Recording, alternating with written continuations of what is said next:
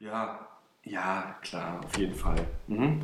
Ja, cool, dann, dann, dann sehen wir uns. Ja, genau, dann sehen wir uns.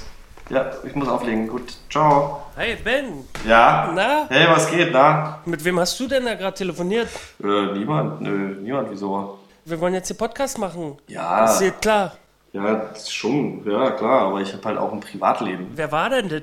Es war halt jemand anders. So vom, Wie, vom was soll das heißen? Jemand anders? Hast du jetzt noch einen anderen Podcast am Laufen oder was?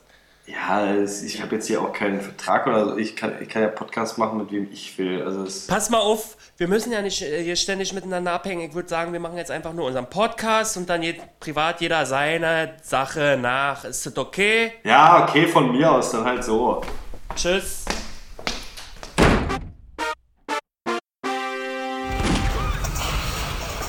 Herzlich willkommen zum äh, einer neuen tollen Folge zum Tatort gezwungen, dem Tatort-Podcast des Vertrauens. Auf welchem Sender laufen wir eigentlich? Auf welchem Sender? Radio Charivari. Radio Charivari. Na, das ist doch was. 1.30 Uhr bis 1.05 Uhr. 10. Ah, nee, geht ja gar nicht. 1.45 Uhr. Ich habe jetzt nur die Sorge, Ja. dass es Radio Charivari wirklich gibt. Nee, das ist ein Begriff aus, aus der PowerPoint-Butze, wo ich arbeite. Das ist so ein Begriff für äh, einen Radiosender, den es nicht gibt.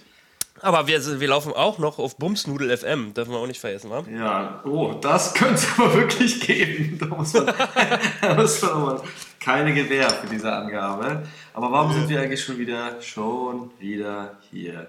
Weil Tatort 1020, die Folge Wehrlos aus Wien und der Podcast dementsprechend Folge 120. Oh, ach, das ist eine Art Jubiläum, oder? Doppelte 60. Ah, schon wieder, ey. Meine Güte, wird ja ordentlich abjubiliert. Na dann, Prost. Oder Prost, so, alles ja. gut. Was trinkst du? Herzlich. Ne, Budweiser hier, nichts Besonderes. Kein Regionalbier, Aber aus Tschechien, ist ja in der Nähe von Österreich. aber ist nicht Rumänien. Nee, Wie, wie der vermeintliche Einbrecher, um jetzt mal direkt einzusteigen. Da hast du recht, aber ich glaube, was jetzt unser äh, Oberkommissar Hosch immer will, ist, dass wir den Schnellschuss als allererstes machen. Soll ich mal loslegen? Machen wir. Okay, Schieß für mich, mal. war die, für mich war dieser Tatort echt kein Spaß. Also der war fies und anstrengend, aber das war Absicht. Meine Intention. Also ich fand ihn gut, weil er anstrengend war, weil er schwierig und stressig war. Sehr merkwürdig.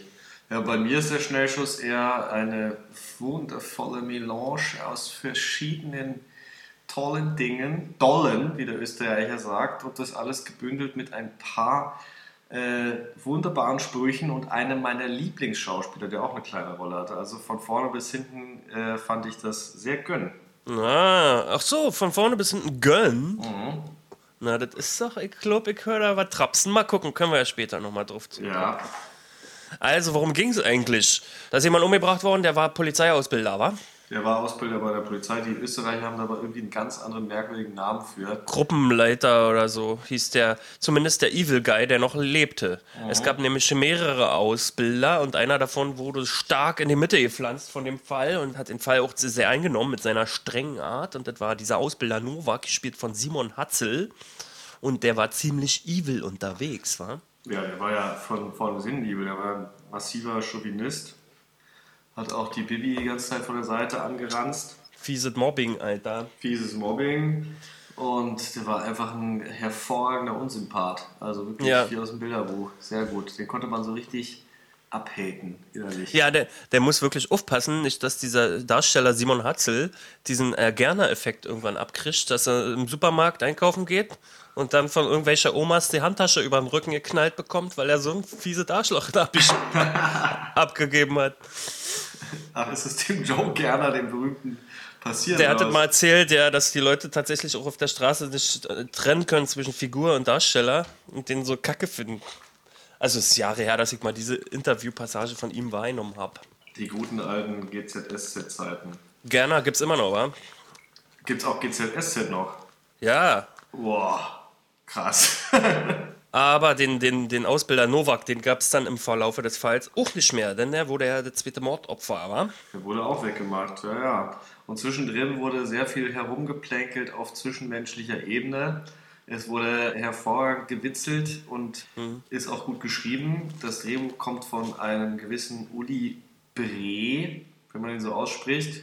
Der hat schon mal einen Tatort gemacht. 974 Sternschnubbe. Uli Bre war äh, auch schon in Zusammenarbeit mit einem anderen äh, Regisseur vom Tatort, äh, hat auch schon mal zusammengearbeitet und zwar auch im Tatort Sternschnuppe. Ach. Der Christopher Schier war nämlich da auch Regisseur. Wissen wir, ob das auch ein Österreich-Tatort war? In Wien? Ja, Ah, es okay. war der, der Castingshow-Tatort, in dem Kommissar Moritz Eisner einer Dame näher kam, in diesem Fall, und zwar der Sammy Graf, die in dieser Castingshow eine Rolle spielte. Und die tauchte tatsächlich auch wieder auf. Die Darstellerin Ruth Brauer-Quamm war nämlich der Love Interest in diesem Fall. Ja. Und der wurde ja auch besprochen. Den haben wir auch besprochen. Genau, Folge 74 kann man sich geben. Und der Love Interest wurde seriell, continuity-mäßig hier wieder aufgegriffen. Ach so, die, die besagte Frau, die äh, die Baby bei ihm entdeckt, sozusagen. Genau, die war auch im Tatort Sternschnuppe äh, schon mit ihm an der Bar eintrinken. Ach, da haben sie sich aber ein bisschen Zeit gelassen, was? Hm. Gut Ding will Weile haben. Oder wie sagt der Österreicher, das wissen wir natürlich leider nicht. Die haben ja immer so für alles ein schönes Wort. Mir ist vorhin wieder eins eingefallen, als ich hier äh, meinen Granatapfelsaft eingegossen habe. Ich bin heute mal unalkoholisch unterwegs. Saftal in Österreichisch oder zumindest Wienerisch heißt nicht Saft, sondern Medizin. Also wenn du einen Husten hast, dann kriegst du Saftball, damit es dir besser geht. Ja, die äh, Bibi hat auch ein kleines Saftteil getrunken, obwohl sie nicht sollte, war. Das war ja wieder eine dieser fiesen Maschen von dem Oberbösewicht Novak, der sie ja, Ja. vorher gesearcht und gefilzt hat und dann sie mit ihren Weak Points äh, traktiert hat permanent. Ja, das Ja. zum Beispiel, dass er überall dann leere äh, Alkflaschen ins Auto packt. Übrigens eine sehr, sehr witzige Szene. Äh, und dass er dann sie auch noch sozusagen in eine Falle lockt in dieser Disco, wo sie dann einfach mal ein Bier weghaut. Und zwar so Ja. richtig. Und später Ja. muss er ja dann auch noch, ähm, ist noch ihr Online-Love-Profile öffentlich geworden. Was jetzt auch nicht nett war. Deswegen sollte man immer tunlichst darauf achten, dass man nicht bei Lonely Hearts sich anmeldet, weil die scheinen ja einfach zu googeln zu sein mit Namen. Ja, oder nicht mit dem richtigen Namen. Also mein Name bei solchen Apps ist ja immer ne? Superkerl73. Ich heiße äh, Playboy 69. das ist griffig. Ja? Kann man sich gut merken, da weiß man, was, man, was, was kommt. Finde ich auch. Sehr gut, ja. Schön.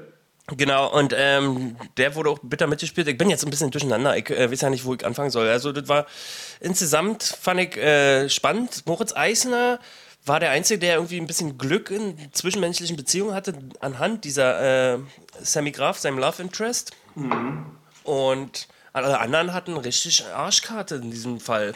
Ja, aber Also- was war denn da los? Warum ist denn jetzt die Baby Felder, warum ist denn die gespielt von Adele Neuhauser, warum ist denn die da so eifersüchtig oder war die das nicht oder wie? Ich habe diese, diese Spannung da nicht so ganz verstanden, vielleicht weil ich nicht so viele Folgen davon gesehen habe oder so. War da mal irgendwas mit denen oder? Nee, da war nie was. Das ist einfach vielleicht auch eine äh, äh, tatsächlich Berufsbeziehung, die die miteinander haben. Aber das ist genau der eine Kritikpunkt, den ich nämlich auch an diesem Fall habe. Und zwar diese aufgesetzte, gekünstelte Streit. Die kann, konnte ich nicht so nachvollziehen. Schon der erste Eklat am Tatort war für mich irgendwie aufgesetzt. Ich konnte nicht mehr unterscheiden. Den gespielten Streit der Figuren und den äh, gespielten Streit der Darsteller. Ja, lustig. Ich habe den äh, guten Herrn Dell äh, mal überflogen und der hat, fand genau das, nicht in der Szene, aber in der einen später. Das fand er super, dass man nicht so genau sagen konnte, ist es jetzt gespielt oder ist es ernst. Man kann es nicht so genau sagen. Er fand das gut. Ich fand das tatsächlich auch gut, vor allen Dingen beim zweiten Streit, als sozusagen, wie der Österreicher anscheinend sagt, Streit ist ein Wickel, äh, dass sie einen gespielten Wickel machen sollen, damit sie da halt undercover gehen kann, damit das wasserdicht ist. Und da habe ich nämlich auch nicht mehr so ganz gewusst, streiten die jetzt echt oder nicht? Und das ist so schön offen geblieben, weil eigentlich hat man gedacht, ja gut, die streiten echt, aber man, ah, vielleicht sind sie auch einfach verdammt gute Kommissare, wer weiß. Okay. Na, somit ist ja mein einziger Kritikpunkt irgendwie auch schon beiseite geschoben. Ansonsten muss ich dem halt auch äh, zugutehalten, dem Tatort, äh, was aus meiner Perspektive immer gut für einen Film ist, dass Selbstjustiz doch positiv beleuchtet wird, als positiv dargestellt wird. Das ist doch was für den Büli. Gerechtigkeit, Selbstjustiz, gönnen. Also ich hatte Tränen im Knopfloch zum Schluss, als er äh, in den Ruhestand versetzt wurde. Der Stefan Pohl, der Ermittler da, und äh, war ja auch super geschnitten, weil als der eigentliche Täter dann twistartig offenbart wurde, gab es diesen Abschied von ihm und er sprach von Gerechtigkeit und man wusste, er hat seinen Sohn gerecht. Und da hatte ich Träne im Knopfloch. Aber da also, muss ich noch mal was fragen, jetzt, äh, um dich aus deiner Sentimentalität kurz wieder rauszuholen. Hat er also geschummelt da, dass er Magenkrebs hat und hat einfach eine Schusswunde? ähm, keine Ahnung, aber Sie du haben kannst doch ja. von einer Kugel gesprochen, die nicht gefunden wurde. Ach so, du, hast recht. Ach so, oh krass, jetzt im Podcast kommt noch der letzte Twist. Ja, weil ich dachte, da war ich nämlich sehr, sehr traurig, dass der Magenkrebs hat. Da war ich sehr erleichtert, dass er einfach nur eine Schusswunde hat. Ja, aber Weil- die trägt er da einfach so mit sich rum die ganze Zeit. Ja, wahrscheinlich muss das gewäldet werden, ne? Deshalb hat Ja. er das wahrscheinlich nicht gemacht. Also, Ja. da war ich sehr erleichtert, dass er dann doch keinen Magenkrebs hatte. Der war mir nämlich auch sehr sympathisch, aus ähnlichen Gründen. Also da könnte man glatt einen Spin-off machen äh, aus seiner Perspektive. Wäre ein geiler Rachefilm, glaube ich. Ja, lustig wäre, wenn er dann 90 Minuten lang immer noch die Kugel im Bauch hat. Und immer Und immer wird. Schatz, ich hab Fieber. Oder so als kleiner Gag läuft dann auch ab und zu mal so ein bisschen der Cognac aus der Bauchhöhle raus. Aber das wäre vielleicht wieder auch ein anderes Genre. Nicht Ja. so ganz tatortgerecht, kann man vielleicht so sagen. Aber ich muss leider hier wieder was verraten. Mhm. Der Herr Kommissar Bülow schreibt uns immer eine sehr schöne Setliste und hat für alle äh, eine, sag ich mal, vereinfachte Bülowski-Abkürzung. Und der Stefan Pohl, der Rächer der Gerechten, der heißt bei Bülow Punisher Opa. Was relativ gut ist. Naja, war ja letztendlich, also für mich ist der Punisher einer der, äh, neben Batman einer der wirklich interessantesten Comicfiguren und die haben halt dieses leidige Thema der Verwandten, die durch kriminelle Taten ums Leben gekommen sind und die wollen ihr Leben lang, Batman sowie der Punisher, den Bösen ein Bein stellen, weil böse Menschen gehören bestraft. Und diese Thematik äh, der Gerechtigkeit durch Selbstjustiz finde ich gut und diese vertrat ja auch der Punisher-Oper. Der Stefan Punisher allerdings, aber Beinchen, Beinchen stellen ist, glaube ich, bei Punisher ein bisschen untertrieben, ist wahrscheinlich eher Kniescheibe rauspopeln. Aber sag mal, kurze Frage, gibt es da irgendeinen besonderen Punisher-Film, den man verlinken kann? Äh, nee. Alle doof. Ja, doch, doch. Dolph Lundgren, beste, mache ich Trailer. Super. Ähm, aber ich wollte noch einen Punisher-Moment aus den Comics sagen. Der hatte mal einen schlechten Tag und hat so einen minderjährigen äh, Grasdealer immer erschossen, weil er einfach so scheiße drauf war. Weil er ist ja auch kriminell. Und fand ich sehr amüsant. Ist halt Fiktion. Leute, die das jetzt politisch unkorrekt finden, was ich hier erzähle, es ist Fiktion. Und ähm, übrigens der Alexander Strobele, der diesen ähm, Stefan Pohl spielte, der hat doch so ja bei Schindlers Liste mitgespielt. Was für eine Figur der da hatte, weiß ich leider nicht. Aber ist ja schon mal ein bedeutsamer Eintrag in seine Filmografie. Ja, und sag mal noch was anderes. Auf Musik achte ich überhaupt nicht, fällt mir immer wieder auf. Ist mir völlig Latte. Äh, Bei Tatort, bei manchen Filmen, wenn es musikalisch getragen ist, kann ich mich immer sehr stark daran erinnern, aber ich finde bei Tatort oft so irgendwie, ich achte da einfach nicht drauf. Ja. Aber jetzt hier so bildmäßig, Bildmaterial, vom Look, Ja. vom Guck, vom Ausguck, vom Looky Looky. In meiner Erinnerung sah das ganz gut aus. Also das Ja. war schon schön. Es war äh, filmreif, es war kinotauglich. Ich habe sogar irgendwie für mich persönlich irgendwie, äh, die waren nicht gewollt, aber für, ich, ich habe mich so schön wohlig erinnert gefühlt an so einen asiatischen Hongkong-Polizeifilm. Schon allein das Setting äh, auf, da auf dem Dach von dem Polizeirevier, dass sie da aus dem Fenster steigen und da so sinnierend äh, ihren Platz haben. Ja. Und lustigerweise auch ähm, die Szene, übrigens, weil du ja auch mal letztens im Faber-Podcast meintest, es war einfach schön für dich, dass die sich mal beschimpfen mit Arschloch. Ja, Hier, hier hatten wir ja den Moment, wo äh, in Kasso Heinz eins mit der Zeitung vom Eisner bekommen hat. Ah, scheiße. Diese Szene wollte ich erzählen. Mist. Ja, der, kannst du doch. Ja, also äh, bei den Szenen äh, ist mir, sind mir mehrere Sachen sehr wohl in Erinnerung geblieben. Eine sehr schöne Szene ist die besagte Szene, wo in Kasso Heinzi erstmal sehr schön aböselt. Außerdem ist es einer meiner Lieblingsschauspieler, Simon Schwarz. Mhm. In meinen Lieblingsösterreicher Filmen, die jetzt schon einmal verlinkt haben, also nicht nochmal wissen, äh, Der Knochenmann, Kaum süßer Tod, Silenzium, äh, Das ewige Leben, diese ganzen Verfilmungen von Wolf Haas, da ist der, ich glaube beim letzten nicht, aber beim ersten drei ist der auch mit dabei und da spielt er den Berti. Ja. Und ich glaube, ehrlich gesagt, immer wenn ich den sehe, denke ich immer nur an diesen Berti, weil ich glaube, er spielt auch einfach nicht anders. Er kann wahrscheinlich vielleicht gar nicht anders. Ich habe sogar noch mal einen anderen Film mit ihm gesehen oder eine Serie, sehr, sehr witzig ist aus Österreich und da war der auch in ganz anderer Funktion. aber er spielt, glaube ich, immer nur sich selbst, den Berti Ja. halt. Aber äh, zu dem noch was zu sagen, ist ja schon interessant. Er war ja sozusagen das auflockernde Element in diesem bitteren Korsett. Mhm. Aber wenn man mal überlegt, in Casso Heinzi ist er ein- ist eigentlich ein fieser, fieser Typ. Ich meine, er betreibt ein Bordell Ja. und bezeichnet das Material auf dem USB-Stick, was er da anscheinend gesichtet hat, als feuchtfröhlich bei euch auf der Polizei. Also, also der ist schon ein gefährlicher Typ eigentlich. Und wir Ja. lachen so mit dem, weißt du? Ja, aber der hat halt diesen Humor. Diese Rolle hat er da bei dem anderen auch, dass er immer so ein. Er hat auch immer so Nebenjobs, das ist auch unwichtig, muss man nicht auf weiter eingehen, aber das ist auch immer dieses lockere, dieser leicht dümmlich lustige Humor, das, was, was so rauskommt. Der, man hat halt immer so das Gefühl, der spricht so, wie ihm der Schnabel gewachsen ist. Und diese Szene jedenfalls. In Caso Heinz, die sagt erstmal was sehr Lustiges. Jetzt haben sie mir die Sitte auf dem Haus geschickt und jetzt sind die ganzen Horsal weg. Ja, das Ja. ist schon mal schön, die Horsal, also die, die Frauen, seine leichten Mädchen da. Und dann sagt der, äh, der Kommissar Eisner, will ihn auf den Zahn fühlen und sagt, ja, wer war das? Ne? Und er sagt Ja. ganz kurz, dreht sich um und sagt, das kann ich dir nicht sagen. Dann haut er ihm einer mit der Zeitung auf den Nacken, dreht er sich um und sagt, ich kann es dir sagen. Das ist halt so typisch. Das ist Genau. schon ziemlich witzig. Und deswegen musste ich halt auch an äh, koreanische Polizeifilme denken, weil die auch diesen Unterhaltungswert haben, falls du Schellen von Vorgesetzten, äh, Polizisten sehen möchtest, die äh, während der Polizeiarbeit einfach so beiläufig passieren, weil jemand irgendwie sich äh, einen Fehler erlaubt oder so. Dann gönn dir koreanische Polizeifilme, die kriegen am laufenden Meter eine Backpfeife, weil sie doof sind. Ja. Also kann man sich geben. Aber essen die da auch Burger? Wahrscheinlich nicht, ne? Aber was war denn das in diesem Tatort? Was war denn das? Was hat er denn da bei der Überwachung gegessen? Das war ja schon nah dran. Es war aber leider in Alufolie verpackt. Das war ein Döner. Aber sah schon dem Burger ziemlich ähnlich. Jetzt kommt in die Richtung. Ich muss, ja, ich muss nur kurz dem Hörer klar machen, ähm, dass Kommissar Bensky hier am anderen Ende der Leitung ja Burger essende Cops sehr gerne mag. ja.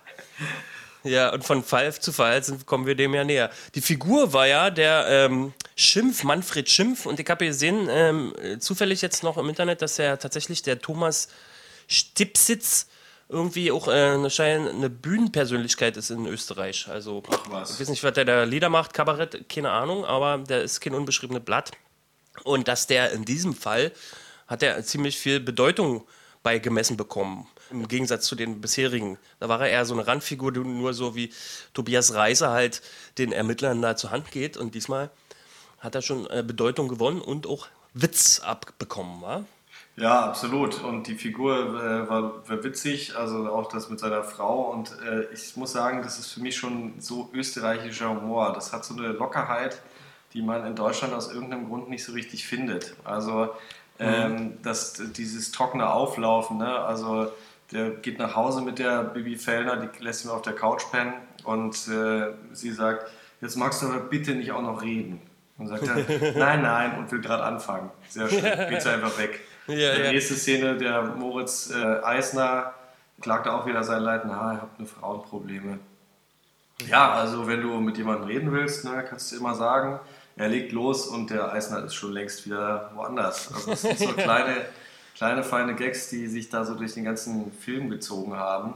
Ja, und das war auch irgendwie schön, weil diese Randfiguren haben mehr Raum bekommen als sonst, äh, fand ich. Ähm, auch der Chef von denen hat an Bedeutsamkeit in einer Szene für mich äh, einen Zugewinn gehabt. Und zwar, als er über die Streitigkeiten der Kommissare gehört Ja. hatte, hat er sie kurz ausgequetscht und die dachten, oh man, nerv nicht. Aber er macht dann entschlossen, äh, delegiert Bibi zur Polizeischule und Eisner soll die Familienumstände weiter beleuchten.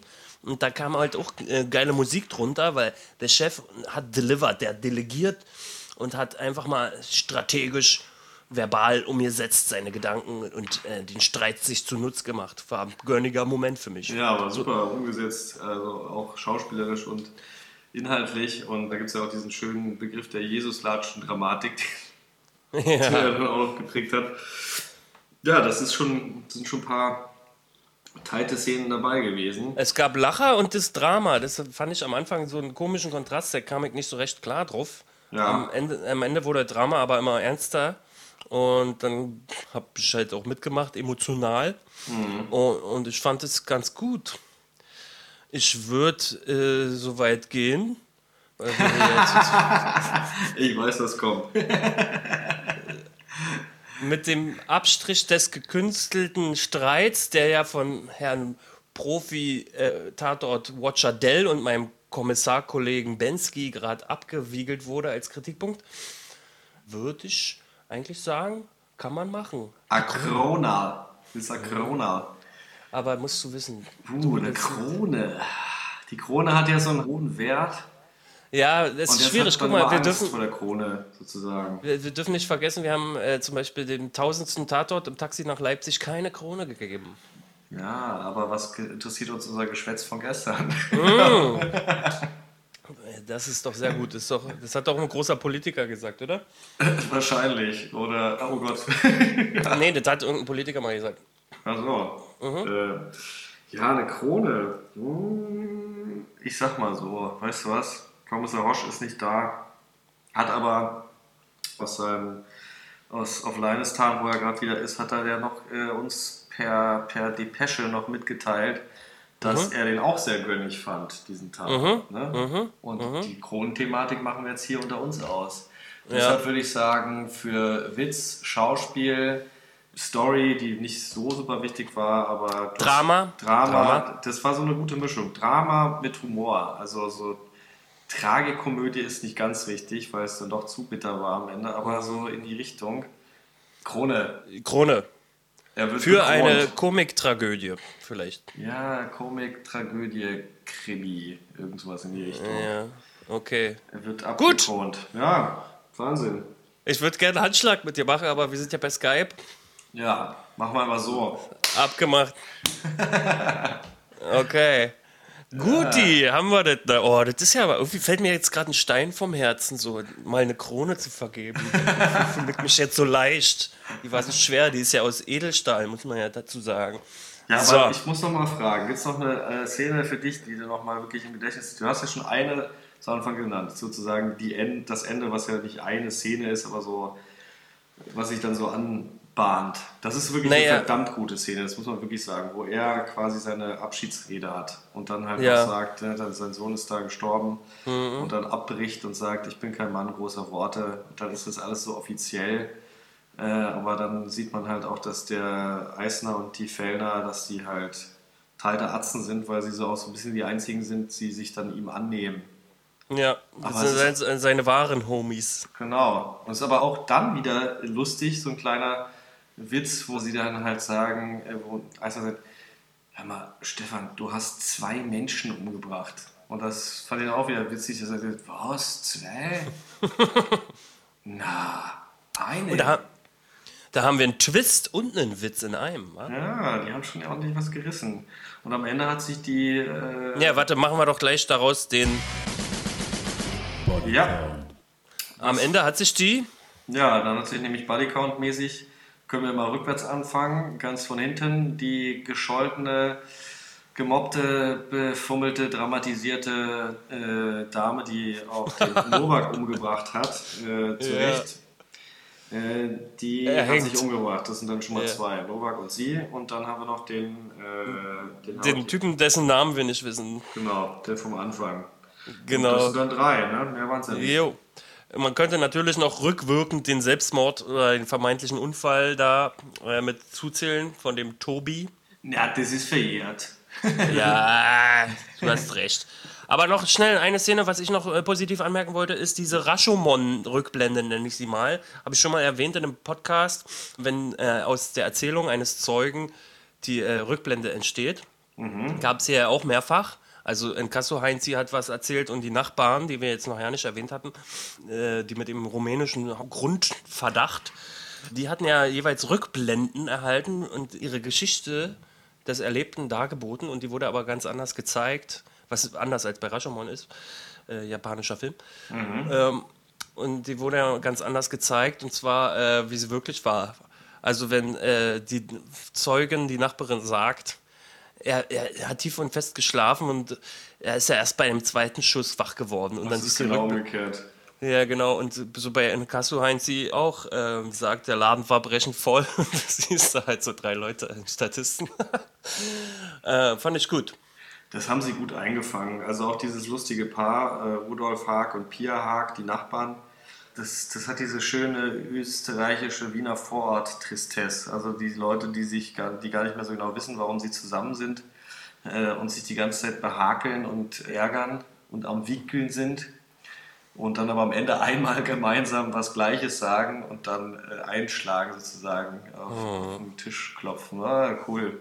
Also da Also- ist viel cooles Zeug. Wenn man ganz zum Anfang zurückgeht, da musste ich sofort lachen, weil mir das auch so österreichisch bekannt vorkommt, dass da irgendwie jemand umgebracht wurde, aber dem Nachbar ist erstmal wichtig, das bei mir war ein Einbruch, was ist jetzt hier los? Ja, bitte.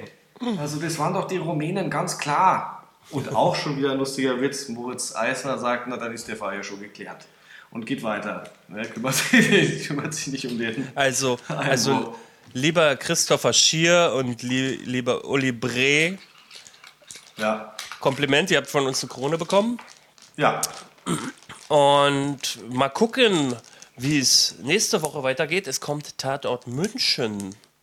Ja, das ist also nicht weit weg, sozusagen. Gell? Ja. Bis nach Minge ist nicht weit. Und man muss auch sagen, die paar Münchner, die ich gesehen habe, fand ich auch ganz okay. Ich muss aber, bin auch irgendwie leider auf diesen Südraum humormäßig sehr zugewandt. Deshalb geht mir das immer leichter ab als jetzt so bierernstes Zeugs. Irgendwie. Und, und der Fall wird heißen, der Tod ist unser ganzes Leben und ist ein zweiter Teil von einem Münchner Tatort. Die Wahrheit. Und zwar ging es da um einen Messerstecher, der auf offener Straße willkürlich Leute abstützelt. Vermeintlich willkürlich. Und dann haben Leitmeier und Bartitsch machen einen DNA, komplette Bevölkerungs-DNA-Tests, also Marathon. Und- Und der Film ist im Gegensatz zu vielen anderen Fällen, ist dieser Tatort die Wahrheit. Folge 997 spannt sich der über mehrere Monate, die Ermittlung. Ach, was? Und, nu, und der, wurde, der Täter wurde nicht gefasst. Und jetzt sind sie zurück. Und Bartic wird angeschossen, Motherfucker. Warte mal, Folge 997 ist es der Weihnachtstatort gewesen, den wir zusammen besprochen Nee, haben? nee, nee, nee, nee, davor war das noch. Die haben dazwischen was drin gemacht. Ah, okay. Und der Bartic wird angeschossen. Und eigentlich äh, die Pressefotos zeigen und, und machen äh, Promotion mit Bartic liegt am Boden blutend, aber dann siehst du auf Tatort-Fans, siehst du, wie er, er telefoniert mit blutendem Bauch. Also er ist am Leben. Ah. Spoiler, Pressefoto. Action. Ja, Mann, ich bin heiß drauf, weil ich war auch kurz vor Krone. Vielleicht gibt es jetzt gleich Kronenballermann. Wir werden nächste Woche schauen und hören. Kronenflut. Und wir, wir werden nächste Woche schauen und hören, wie uns der gemundet hat. Oder? Ja, das Mal machen wir gucken. auf jeden Fall, aber du hast eine kleine, ein kleines Detail vergessen. Mhm. Äh, du hast mir vorhin so ein äh, wunderbares äh, Magazin gezeigt und da gab es Mhm. ganz heiße Infos. Sah nach einer ziemlich renommierten Zeitung aus. Ja. Ganz heiße Infos zu unserem Schauspieler Harald Krasnitzer, der den Moritz Eisner spielt. Ja, du hast recht. Ich habe ja hier die Freizeit aktuell vorliegen. Ich halte es mal ins Mikrofon. Ja. Nur 59 Cent, bunt wie das Leben und super günstig. Und ich habe dann gesehen, es gibt eine pikante Beichte, die äh, Krasnitzer mit seiner Ann-Kathrin Kramer, seiner Angetrauten, in der Bunten gegeben haben, haben einem Interview. Und die Freizeit aktuell zitiert das Interview in der Bunten, was ich schon mal lustig finde. Und da geht es einfach, fand es im Kontext des Tatortes insofern lustig, weil ja hier so viele äh, Beziehungssachen aufgeflutet sind. Ist halt nur Gossip. Er sagt einen Seitensprung, er sage, äh, nee, wie sagt er, habe gesagt gehabt in der Bunten, ein Seitensprung ohne Emotion sei kein Problem. Viele Ehen, äh, genau. Und ja, und er, oh Gott, das ist belanglos. er übernachtet mit seiner Freundin in getrennten Zimmern bei Dreharbeiten gemeinsam. Denn wir sind ja schließlich zum Arbeiten da. Mit all der gebotenen Konsequenz und Konzentration. Also nichts zum Putern, wie der Österreicher sagt. Genau. Das sind immer heiße Infos hier, aber wenn die Bunte Ja, das schreibt, also ich meine, und dann so ein geiles Magazin wie Freizeitrevue. Nicht Freizeitrevue, die gibt es nämlich auch noch. Du glaubst gar nicht, wie viel Freit es gibt Freizeitvergnügen, Wochenrevue. es gibt alle Wortkombinationen mit Freizeit und Spaß und Revue. Du glaubst es nicht, Alter. Deswegen darfst du nicht einfach Freizeitrevue sagen, weil das ist eine andere. Entschuldigung. Ja, nee, Die Freizeit aktuell für 59 Cent, bitte. Die sollen sich nicht mit fremden Lorbeeren schmücken, die Freizeitrevue. Das wollen wir nicht. So, wir haben jetzt erstmal Freizeit wieder, ein paar Tage. Ein paar Tage, ja. Und dann geht's nochmal los mit Tatort München. Dann kommen zwei Polizeirufe und wir haben eine kurze Auszeit. Und danach, im Mai, geht's wieder weiter mit einem Tatort aus München. Ja, nur am München sein. Ja, es ist. München. München-Alarm. Aber der Polizeiruf dazwischen, der wird mich auch interessieren, denn es ist mal wieder Matthias Brandt unterwegs. Einzelgängermodus. Ich gönne mir. Okay, Bensky. Ja, großer Bülow, vielen Dank für das illustre Gespräch. Ja, Äh, ich bedanke mich ebenso. Wir haben abgekront und äh, wünschen uns weiterhin fleißiges Involvieren und hören uns beim nächsten Mal, würde ich sagen. Genau. Alles klar. Tschüss. Tschüss.